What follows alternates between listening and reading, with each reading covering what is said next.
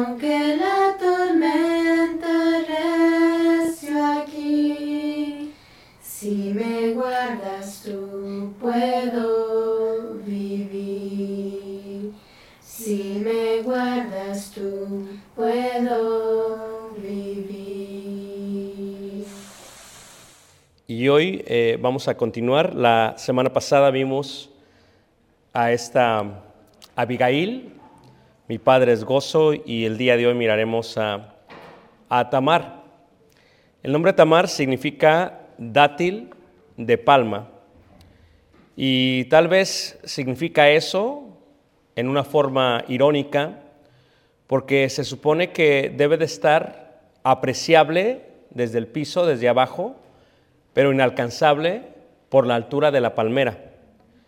Y las palmeras son los padres, son los quienes deciden y ayudan a que el dátil se preserve arriba, codiciable, pero también inalcanzable. Tal vez la pregunta que nos vamos a hacer hoy y que vamos a comprender tiene que ver con la idea del amor o lo que se puede malinterpretar por el amor. Cuando decimos amor o cuando hablamos amor, alguna persona ha de pensar que amor es algo, pero cuando el mismo depende de alguna cosa, el mismo no es amor. El amor es cuando el mismo no depende de nada y en su esencia se preserva de esa manera, buscando el bienestar de aquella otra persona. Por eso, en la juventud, muchísimos cometen el error de pensar que aman y porque aman toman decisiones y sus decisiones perecen eventualmente, porque ya que su amor depende de algo, en el momento que aquello de lo cual dependía su amor se desvanece, también se desvanece el amor o su relación con esa persona. Y por eso la gente se divorcia, por eso la gente se separa, porque realmente confundió la idea del amor, porque el amor no depende de nada. El amor en sí mismo es la elevación de nuestra alma a la esencia propia de Dios. Es la elevación de nuestro ser al ser divino y permitirnos dejar ser un poco como Él. Y precisamente en Tamar miramos esta gran diferencia. El amor, entre comillas, que pensaba le tenía Abnón a Tamar y el amor verdadero, que no tiene nada de ver con el amor que pensaba Amnón tenía por Tamar. Esta Tamar, la cual significa dátil de palmera, era la hija de David. David tuvo muchos hijos y entre sus hijos estaba esta Tamar. Tamar era hermana de Absalón y los dos eran hijos de Maaca, quien fuese la hija del rey de Jesús, de Talmai, según el primer libro de, de Crónicas, capítulo 3, versículo 2. Una de las cosas que miramos en la historia de Tamar y de este Amnón, aunque nos vamos a enfocar más en ella, nos enfocamos cuál fue la razón por la cual Amnón la codició, la quiso, o como dice la Biblia, se enamoró. Aunque la misma palabra, enamorarse, como se traduce fluye la palabra ajabaj, y se traduce como enamorar, podríamos mencionarlo a este como un amor totalmente superficial. Le tendremos que llamar amor porque eso es la manera en que la gente lo va a ver y tristemente la manera en que muchas doncellas y muchas mujeres lo ven. Ahora, ¿por qué le codició este Amnón? Lo dice segundo libro de Samuel 13, 1 y 2. Primero, esta Tamar era hija del rey David y sabemos que David era hermoso. Por lo tanto, su hija dice ahí, Absalón, hijo de David, una hermana hermosa que se llamaba Tamar. O sea, a muy pocas mujeres se les llama hermosas en el Antiguo Testamento. Entre ellas está Abigail y la otra está eh, Tamar. Y dice ahí la escritura que se enamoró de ella Amnón. Amnón es su medio hermano por parte de David. O sea que Amnón es hijo de otra mujer, pero es hijo del rey David. Y Tamar también es hija del rey David. Así que son hermanos o hermanastros de la realeza de Judá. Ahora, ¿qué es lo que sucede? Si ustedes saben la historia de ellos dos, es una historia que habla acerca de la violación de esta Tamar. Él la codicia, se enamora de ella porque era hermosa, versículo 2, y estaba Amnón angustiado hasta enfermarse por Tamar su hermana. Pues dice ahí, pues por ser ella virgen. Y aquí miramos la gran importancia que se le da a el valor de una hermosa virgen. Bueno, para Amnón sabía que era una mujer que nadie había tocado y eso le hacía que él la codiciase. Pero también era una mujer muy hermosa. Por lo tanto, él cree, o dice aquí, estaba enamorado, aunque reiteramos, es un amor totalmente superficial.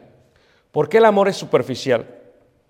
Lo que quiere Amnón no es atamar. Lo que quiere Amnón es tomar a Tamar. Y eso es diferente. Por eso la conversación que tú debes de tener con tus hijos e hijas es el siguiente. La base principal por la cual alguien ha de contraer matrimonio es por amor. Si no lo están haciendo por amor, no deberían de casarse.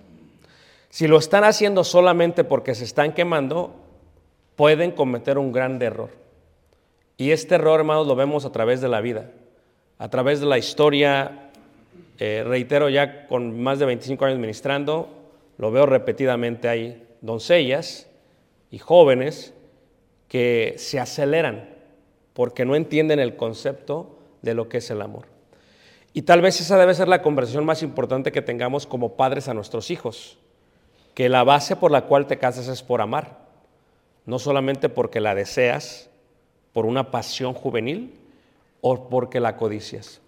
Porque imagínate tú, si una persona se casa solamente porque desea, piensa que la ama en una forma superficial, ¿y qué sucede? Una vez que la tiene para sí, ya no siente lo mismo. Se ha desaparecido.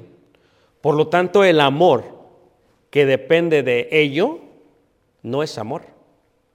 O sea, si el amor de un ser depende del hecho de tener intimidad y una vez que la intimidad se desvanece o se obtiene y ya no se siente igual, no era amor. Era más bien una obsesión, hasta cierta manera narcisista por parte de la persona que lo quería obtener.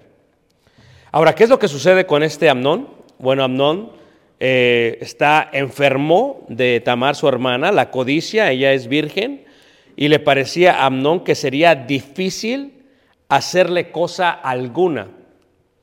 Reiteramos, eh, era morbo lo que tenía Amnón, ¿no? Era simplemente una pasión totalmente juvenil. No podía controlar su pasión juvenil. Y eso es lo que tenemos de entender. O sea, eh, tanto un hombre como una mujer, Por eso dice Pablo a Timoteo, huye de las pasiones juveniles. ¿Debe ser esa la causa por la cual un hombre o una mujer se deben de casar? Reiteramos, no. No debería ser la causa. Pero en este caso, Abdón pensaba que la amaba porque lo que realmente quería era hacerse de ella, porque para ella el valor de ella era virgen y hermosa.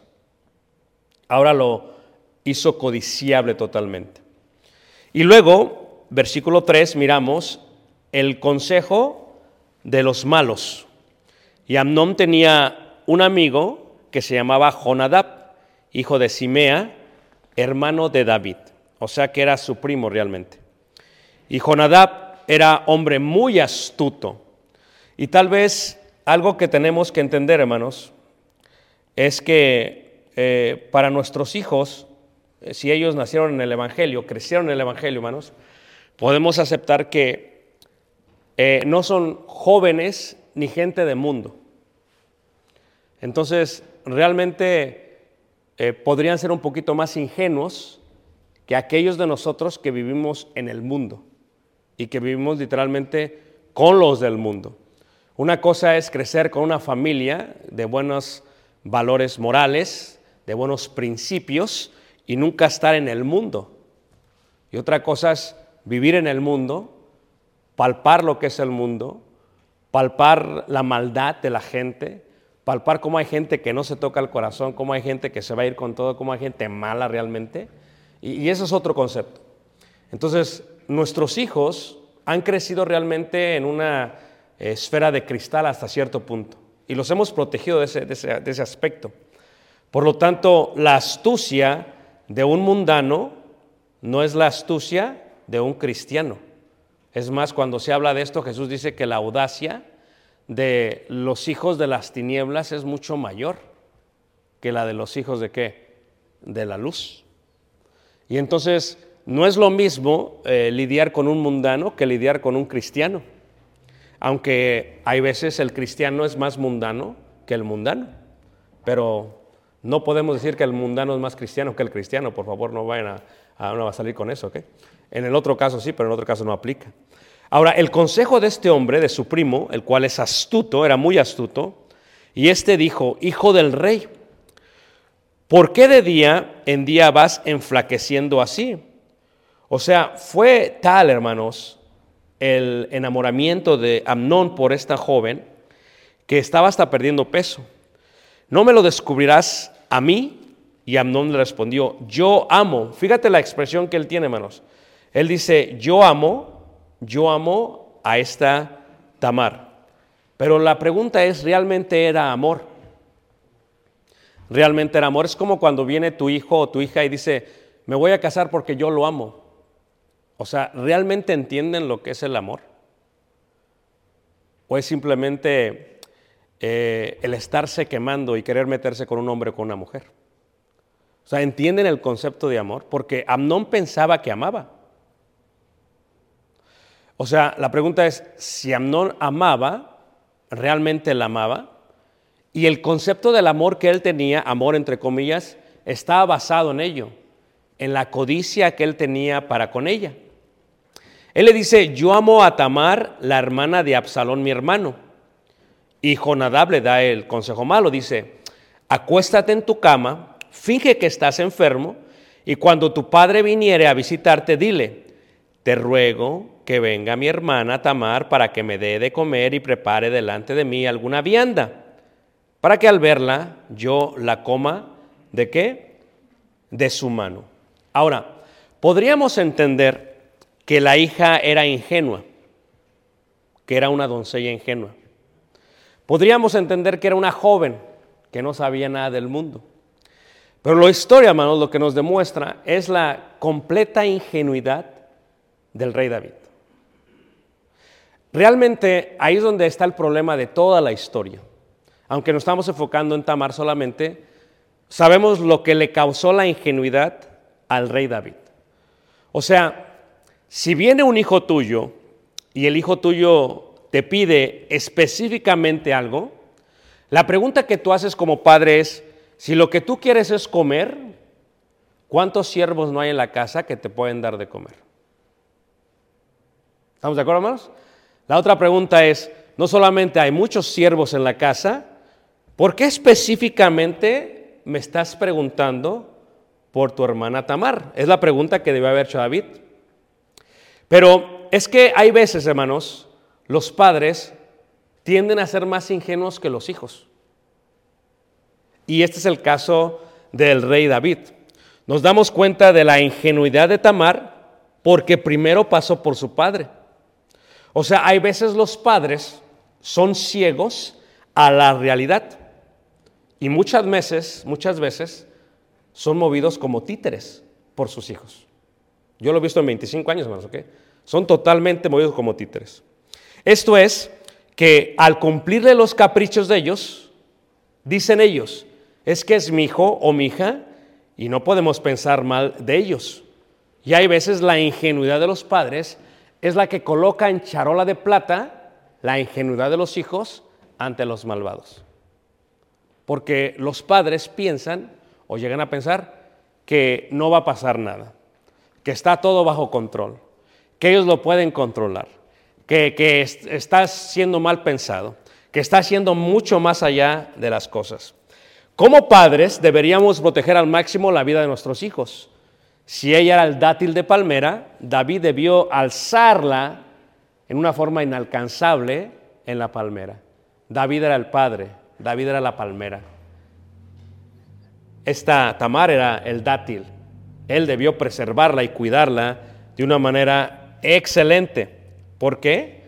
Porque como padre no solamente debemos proteger al máximo la vida de nuestros hijos, lo debemos hacer porque conocemos la vida, porque conocemos el mundo y porque conocemos la maldad, debemos evitárselas a nuestros hijos. A veces, si te pones a pensar, les pedimos a nuestros hijos, hey, ponte el cinturón de seguridad. ¿Para qué? Para prevenir un, un choque automovilístico. O al menos que pierdan la vida o al menos que se lastimen. A veces les pedimos que cierren la puerta con seguridad para prevenir que los asalten. O a veces les pedimos, ¿verdad?, que se vistan bien para prevenir que no les falten al respeto. Pero hay veces, hermanos, llega a nuestra casa la maldad y ni siquiera nos damos cuenta de cómo nos está pisando los talones la propia maldad. Recuerdo, y es una palabra muy fuerte, pero solamente la quiero traducir, tal vez de esa manera se entiende mucho mejor, eh, sin tener lo que decir. Esta palabra eh, fluye de dos palabras. ¿Ok? La primera es es, que significa la cualidad. La cualidad. Y la segunda viene del latín estúpidos, ¿verdad? Que significa literalmente turbado, atontado, mareado, confuso o confundido. Aunque la palabra se usa siempre en una forma muy eh, denigrante, muy ofensiva, es una palabra que por muchos siglos se utilizó en el lenguaje español para decirle a una persona simplemente, tienes la calidad o la cualidad de estar mareado. O sea, porque, o sea, tú que viviste en el mundo, ¿eres acaso un tonto para ver lo que está pasando? Tú que viviste cómo es la gente en el mundo, cómo se mueve la gente en el mundo, ¿acaso le vas a poner a tu hija en charola de plata al mundano? Y eso es precisamente lo que estaba haciendo el rey David. O sea, lo que pasa que como padres, hermanos, nosotros llegamos a confiar más en aquellos que no conocemos. Y llegamos a pensar que aquellos que no conocemos son mejores que los que conocemos. Por eso el dicho común no tiene nada de malo decirlo, que dice, más vale malo por conocido. Qué bueno, ¿por qué? Por conocer. Ahora, esto no estamos diciendo que al 100% todo es así, pero sí estamos diciendo que aunque no sea al 100%, es mucho riesgo para arriesgar a nuestros hijos. Y esa fue la gran ingenuidad de este, de este David. O sea, si, tu hijo te está pidiendo específicamente, quiero esto, que me sirvan de comer, y quiero específicamente a mi hermana, y quiero que la traigan para que coma de su mano, no podía bien dicho el rey David, ¿sabes qué, mi hijo? No, Ah, como que no. No va a ser, por ahí no va la idea. Por ahí no va la idea.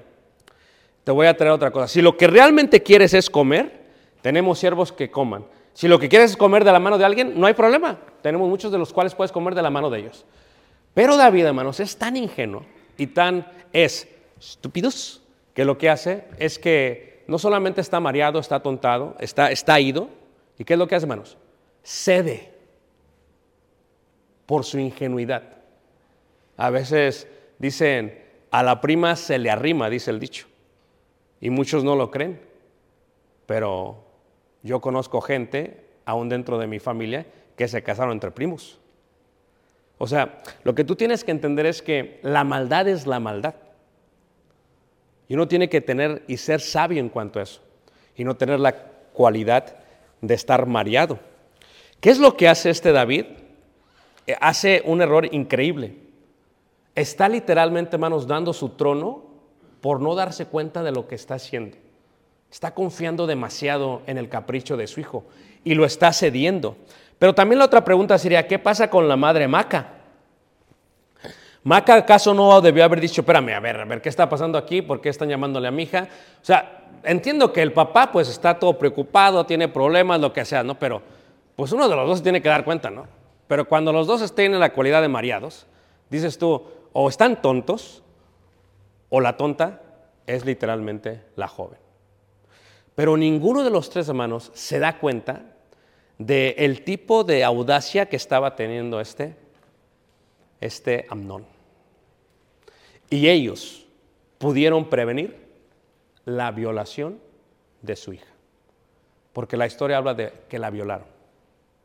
Y fue la, la ingenuidad del rey David, la ingenuidad de Maca y la ingenuidad de Tamar. Digo, de los tres nos hizo uno, hermanos. ¿Por qué? Porque literalmente la expusieron. Se la pusieron en charola de plata, ¿no? Ahora, cuando hablamos de violación, yo creo que es algo muy serio, que por lo cual eh, no queremos que nadie pase, es algo de lo más triste, es este, tomar totalmente el abuso físico, eh, humillar, eh, ultrajar, vituperiar emocionalmente, pisotear, fracturar el alma de un ser humano por toda su vida. Es lo que sería una violación. Como padres, debemos de ser muy sabios en cuanto a dejarlas solas, porque no sabemos lo que ellas quieren, pero mucho más porque no sabemos lo que ellos quieren. Eh, estamos de acuerdo que tanto cuidar a un varón como a una mujer debería ser tener el mismo cuidado. ¿Estamos de acuerdo con los hermanos? Tanto el hombre como la mujer no debería tener el cuidado, el mismo cuidado. ¿Quién está de acuerdo con los hermanos? Pero les quiero preguntar, hermanos, ¿por qué crees que la gente en una forma común, en una forma, no sé, eh, cultural, se enfoca más en el cuidado de las mujeres? ¿Por qué?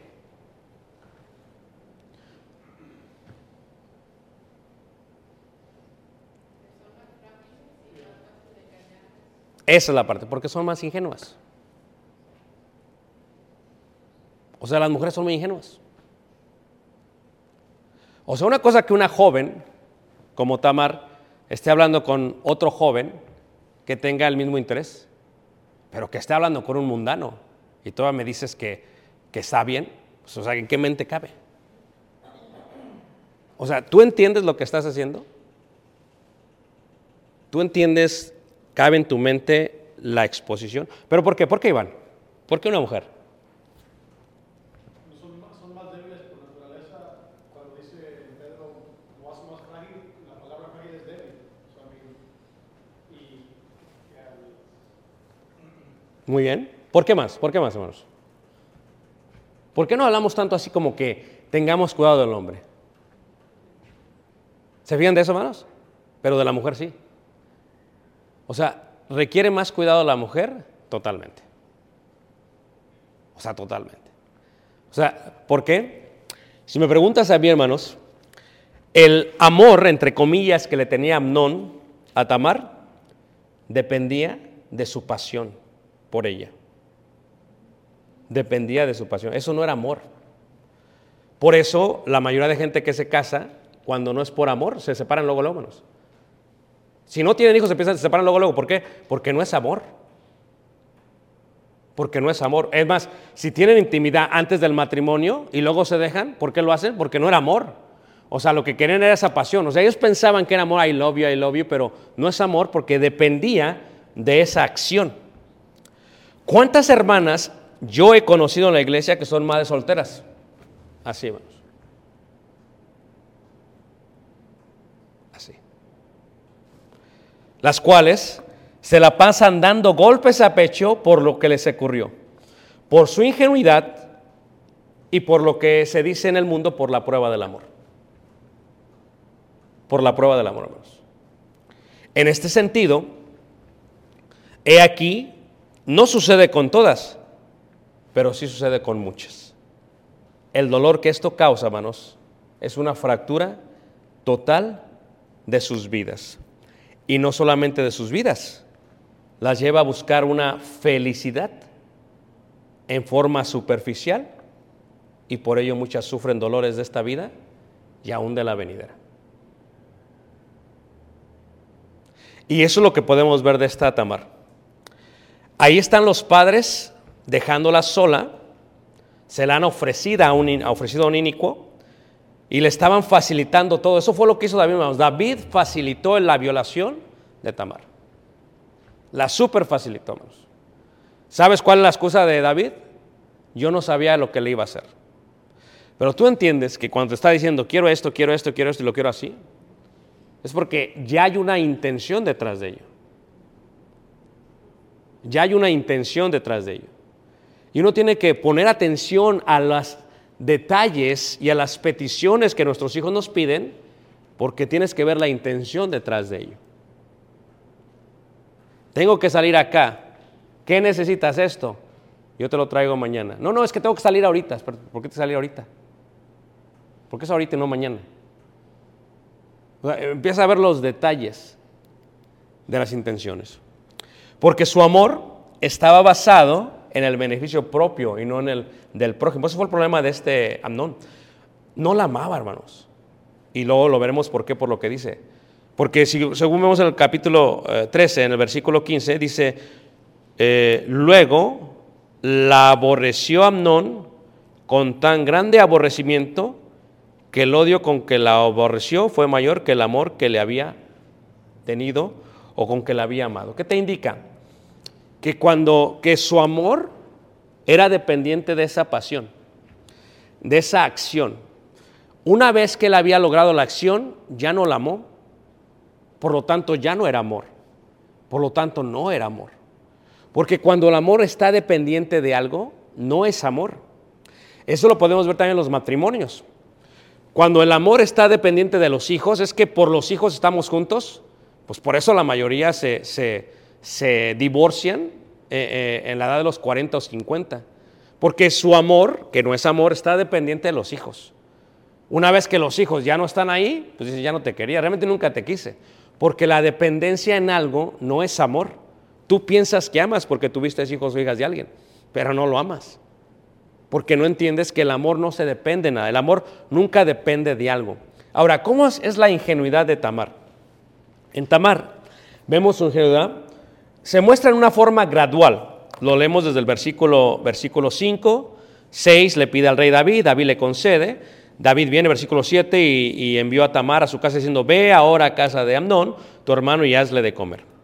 Y fue Tamar a casa de su hermano Amnón, el cual estaba acostado y tomó harina y amasó e hizo hojuelas delante de él y las coció. O sea, para empezar es una princesa, no tiene por qué andar cocinando. ¿ok? Pero reitero, o sea, David estaba accediendo al capricho de su hijo.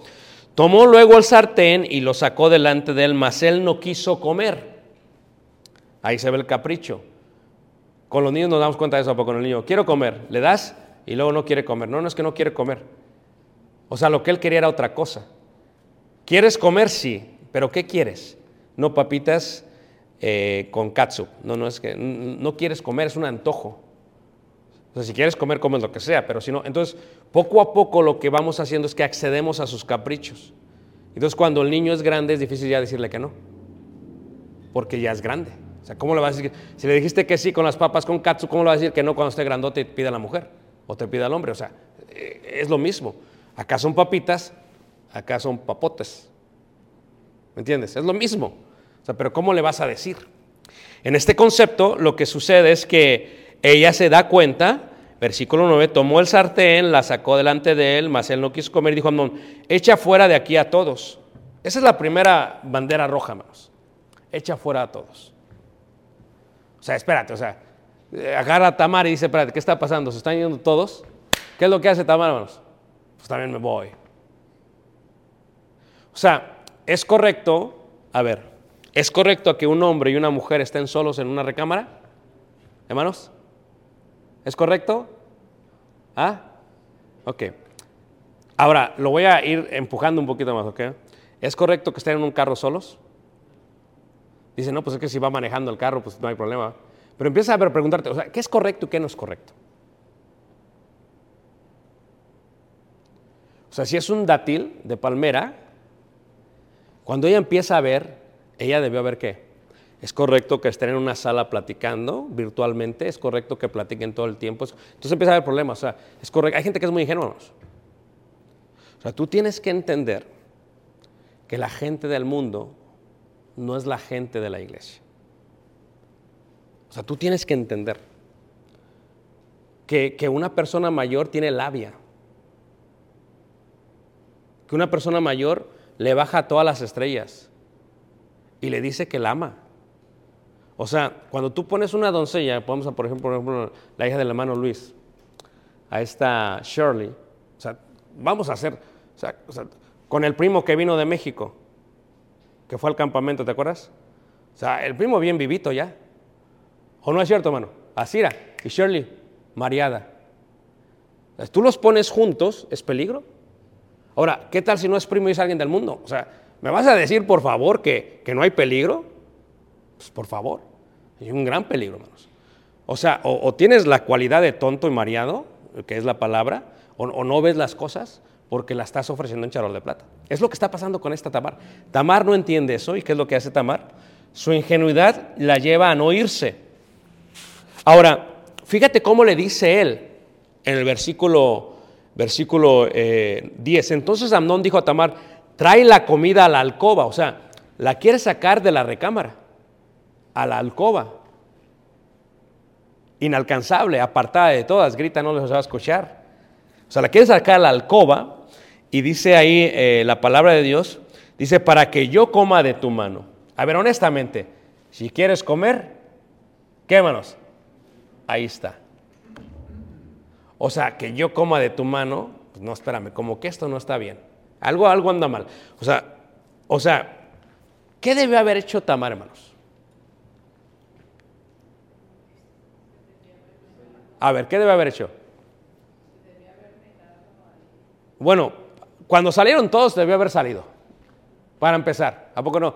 Se van todos, yo también me voy. Pero ¿cuántas doncellas son tan amables que no se quieren ver mal? O sea, ¿cómo me voy a salir? ¿Qué tipo de persona me voy a ver? Fíjate la ingenuidad. O están pensando más qué van a decir de mí que lo que realmente es. Ahora, cuando le dijo, ven para acá, ¿qué debe haber Tamar? No, no, esto como que no va bien. No va bien.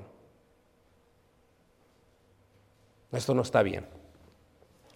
Cuando le dice, trae la comida, dice, eh, y tomando Tamar las hojuelas que había preparado, las llevó a su hermano Amnón a la alcoba, y cuando ella se las puso delante para que comiese, asió de ella y le dijo, ven, hermana mía, acuéstate conmigo.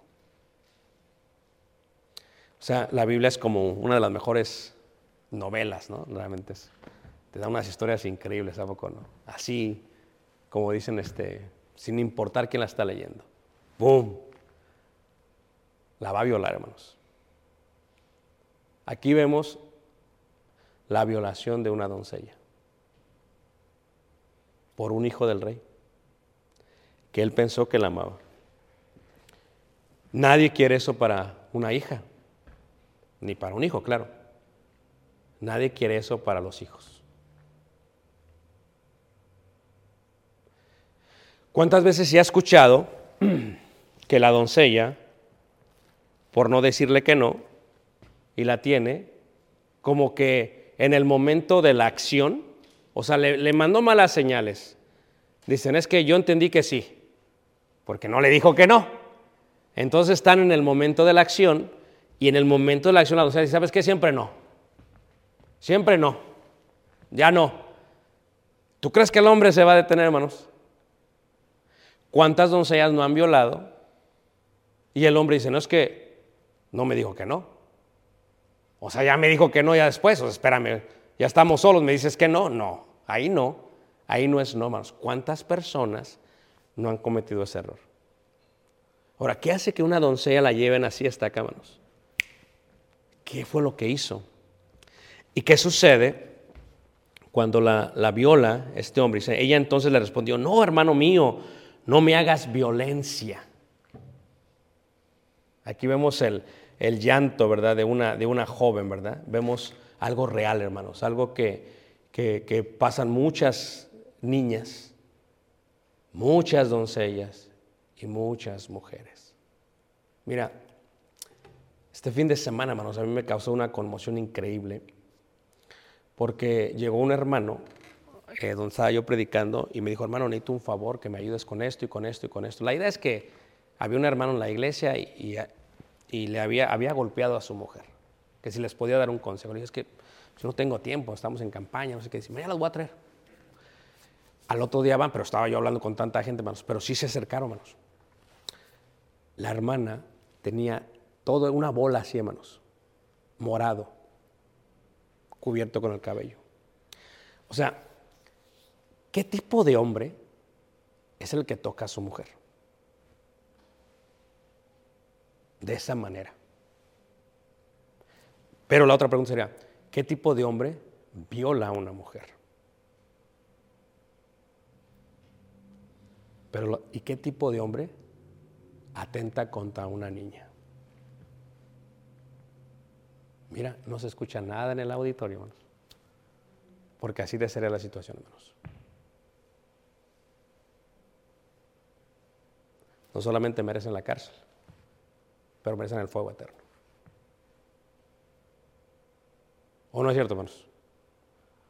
Pero ¿qué tipo de hombre se la pone en charola de plata? O sea, llevas a tus hijas para que las cuide el primo, el tío. ¿Tú entiendes el concepto, la tontería? Está la mujer que no aguanta y, y, se casa con el que no es padre de ellas y luego las viola. O sea, ¿tú entiendes el concepto? Es que no hay razón. Pero así es la vida, hermanos. Y estoy hablando del mundo. Pero ¿qué sucedería entre el pueblo de Dios, hermanos? Como sucedió en el rey. O sea, esto merece literalmente, hermanos, con todo lo que va. Por eso Absalón hermanos, se fue con todo, hermanos. Porque si tocan a mi hermana, me voy con todo, dijo Absalón. ¿Y qué es lo que sucede, hermanos? Ella le dice, no, o sea, le hace una petición, no, no hagas, porque no se debe hacer así en Israel, no hagas tal vileza. O sea, ella sabe, dice, porque a dónde iría yo con mi deshonra, y aún tú serías estimado como uno de los perversos en Israel. Te ruego pues ahora que, que hables al rey, que, que él no me negará a ti. Fíjate, ella le da, ¿qué, hermanos? Le da la salida. O sea, si algún momento me está escuchando una doncella, una joven, si en algo puedes escuchar esto, es que hay una salida y la salida es correcta. O sea, cuando te digan, no, dame la prueba del amor, la salida correcta es que no, no, no, no, no me hagas tal vileza. Vamos a hacerlo bien. Ahora, si no te espera, no te ama.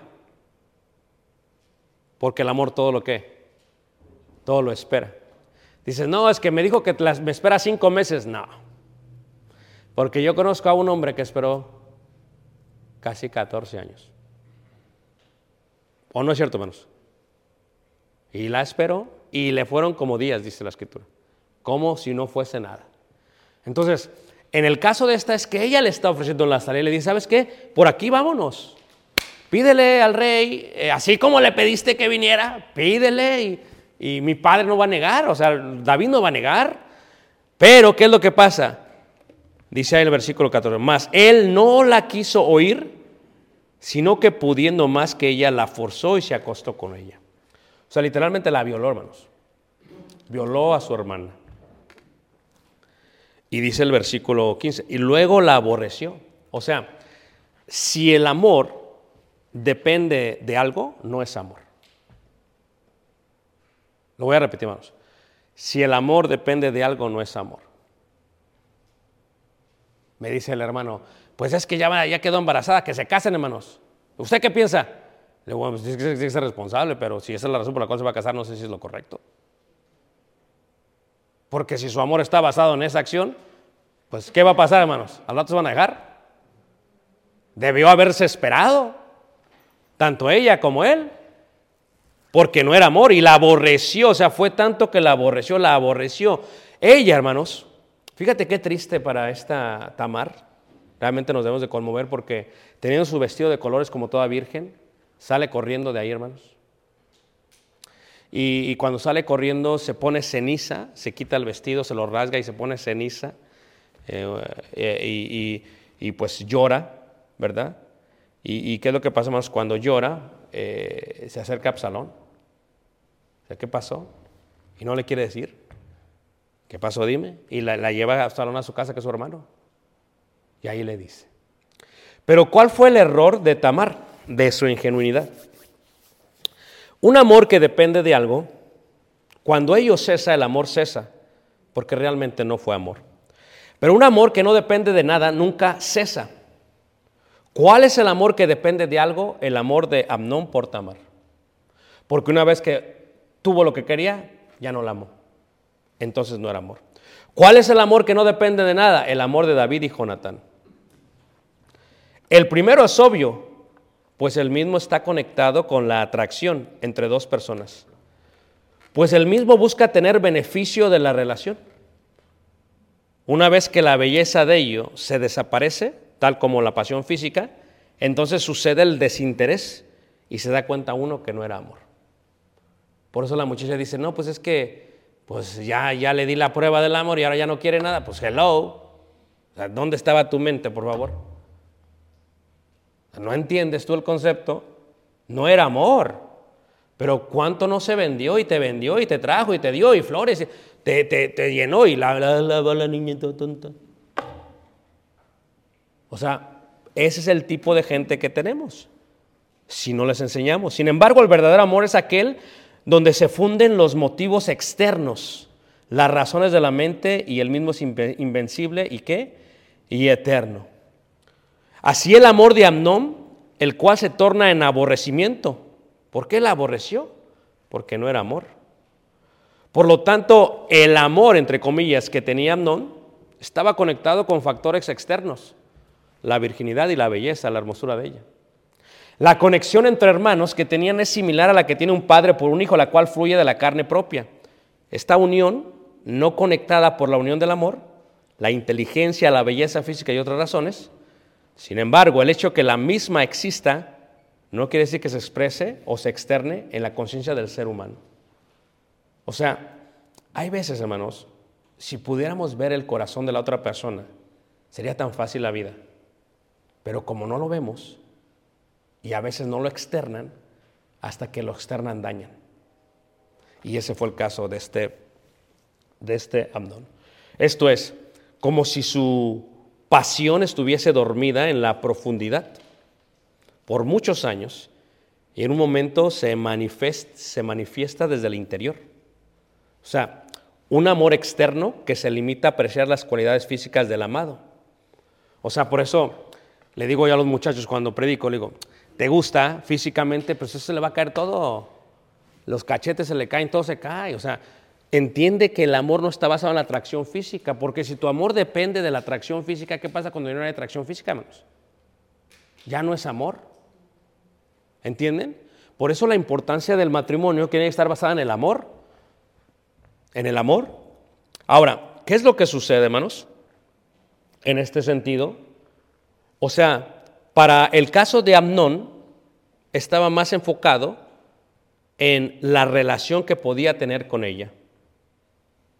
O sea, para él la esencia de su propia relación a lo que él pensó era amor. Y en este caso, eh, su comportamiento eh, fue narcisista y no fue al- al- altruista.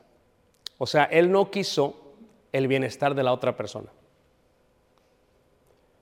Y, ese es el problema con el, día de hoy, hermanos. La verdad que yo le voy a contar, hermanos, tenemos un problema en la sociedad. Es un caos, hermanos. Pobre de las maestras. Ya nada más estamos viendo el día que tal y ya no va a ser maestra, hermanos. Es un caos, hermanos, la verdad. Tenemos un desastre social. Ya nadie respeta a nadie, hermanos. Es un caos. O sea, llega el momento en que tú dices, ¿por qué me quiero dedicar a algo? O sea, los padres no les entran. O sea, para los padres es yo, yo, yo, yo, yo, yo. O sea, no les entra. El altruismo dice, lo que voy a hacer lo voy a hacer por tu bienestar. Y es lo que falta en la sociedad, amor. O sea, ¿tú no te has dado cuenta que los maestros hacen las cosas por amor, no por el salario que ganan? ¿Sí ¿Entiendes ese concepto, hermanos? O sea, lo que mueve a un maestro no es, no es, no es eh, eh, el salario, ni los beneficios, sino el bienestar de los demás. Porque ¿qué está pasando ahorita con el éxodo de todos los maestros? Todos están yendo a trabajar a otro lado bien tranquilamente, porque están lidiando con una sociedad en caos. Entonces, si el amor está basado en algo, no es amor. Si el amor es altruista, o sea, ve por el bienestar de alguien más, entonces eso es verdaderamente qué? Amor. Porque en este caso, cuando se busca el dolor de alguien más por la satisfacción personal, eso es ser narcisista. Lo cual lo llevó a buscar factores secundarios. Por lo mismo, una vez que estos no existen o dejan de estar ahí, se da cuenta que no era verdaderamente amor. Dice la ley oral que el amor cuando es dependiente de algo muestra la verdadera ausencia del amor. Pero cuando no es dependiente de algo, entonces es el verdadero amor, tal como lo amó David a Jonatán y Jonatán a David. La dependencia causa viene de la palabra tlya, que indica ello. Esto es, yo te amo no porque te necesito, porque necesito, yo te amo. Y en este concepto se muestra el verdadero amor, un amor no externo, sino un amor totalmente qué? Totalmente interno, totalmente interno. Como si dijéramos en este caso, yo estoy solo, tú estás sola, Dios no está presente en el acto, por lo cual no significa nada. Y el mismo acto llora un dolor de desesperación. Le preguntaron al rabí, una joven judía, oye rabí, Jack y Aip están los dos enamorados de mí. ¿Cuál crees que sea el suertudo? Le dicen al rabí. El rabí dice, bueno, Jack se va a casar contigo, pero Aip será el suertudo. ¿Le entendieron, hermanos? Correctamente, yo sí que le entendieron. O lo cual dice el proverbio judío, dice, una mujer judía va a perdonar, pero nunca va a olvidar lo que perdonó. ¿Mm? Hermanos, eh, después de tanto tiempo, como le pasó al pobre Salomón, empezamos a darnos cuenta que no hay nada que podamos hacer para evitar el dolor de vuestras hijas. Hemos llegado a aceptar que no importa qué tan buena enseñanza reciba la gente, no podemos hacer nada para evitar el dolor de las hijas. No podemos detenerlo.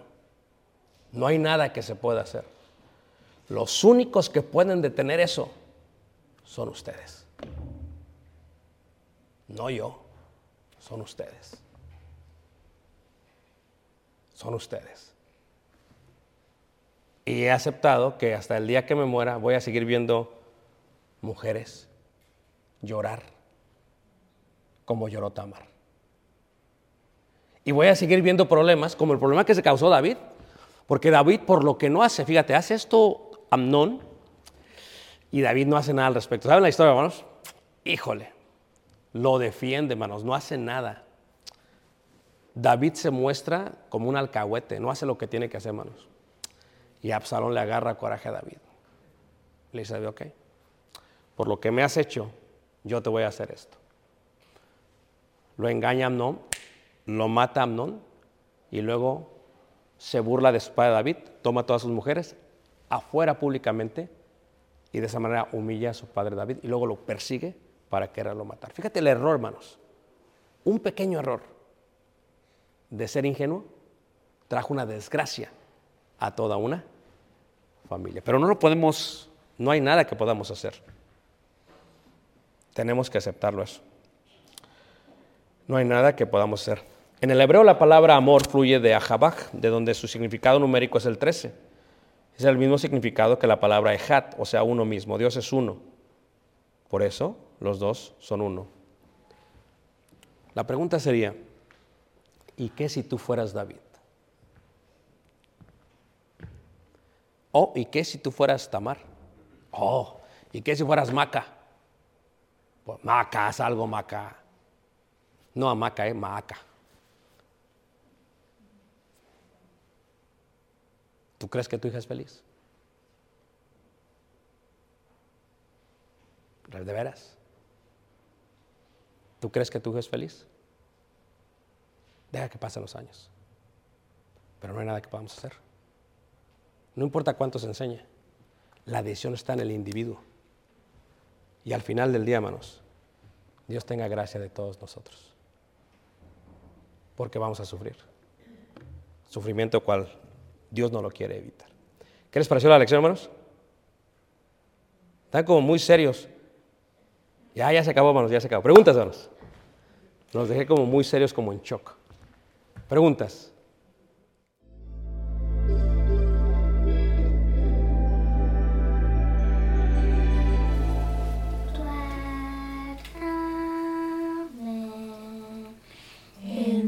Tus